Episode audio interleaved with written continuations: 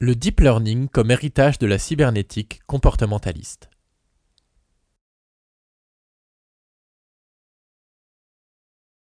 Le terme de deep learning, ou apprentissage profond, est forgé en 2006 par l'ingénieur Geoff Hinton. Dérivé du machine learning, le deep learning désigne une méthode où la machine a pour objectif d'apprendre par elle-même. Contrairement à la programmation traditionnelle de la logique symbolique où elle se contente d'exécuter des règles prédéterminées par des humains.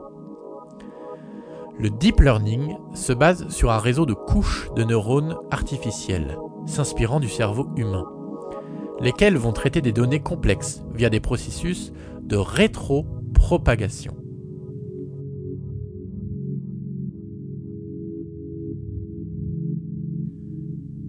Les données de départ sont essentielles. Plus le système en accumule, plus il est censé être performant. Pour être computé, celles-ci doivent tout d'abord subir un travail d'atomisation et de désassociation, afin d'en faire des entités numériques normalisées sous forme de coordonnées géométriques. Le système apprend par exemple à reconnaître les lettres avant de s'attaquer aux mots dans un texte, ou détermine s'il y a un visage sur une photo avant de découvrir de quelle personne il s'agit. À chaque étape, les mauvaises réponses sont éliminées et renvoyées vers les niveaux en amont pour aligner le modèle mathématique.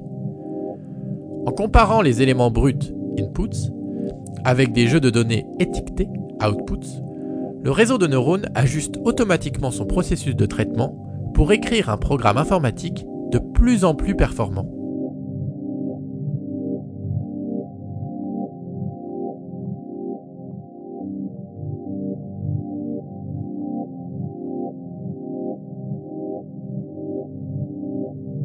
Avec le deep learning, ce ne sont plus des opérateurs humains qui élaborent les règles de traitement des données à base de petits datasets soigneusement calibrés, mais bien des machines à qui l'on confie le soin de produire des prédictions pertinentes en apprenant des données.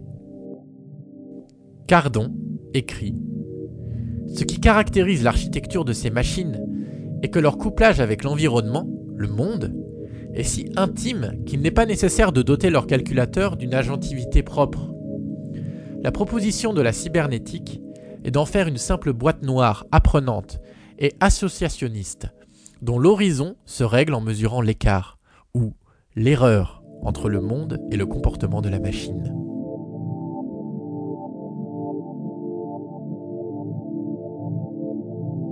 Cette citation, au vu de ce que nous avons vu précédemment, montre qu'avec le deep learning, une confusion s'est installée entre le comportementalisme et le cognitivisme, puisque la cybernétique apparaît historiquement comme une contestation de la notion de boîte noire. Celle-ci reprend certes les méthodes du comportementalisme, l'étude des comportements, mais a pour objectif d'élaborer des hypothèses sur les façons dont les comportements s'effectuent.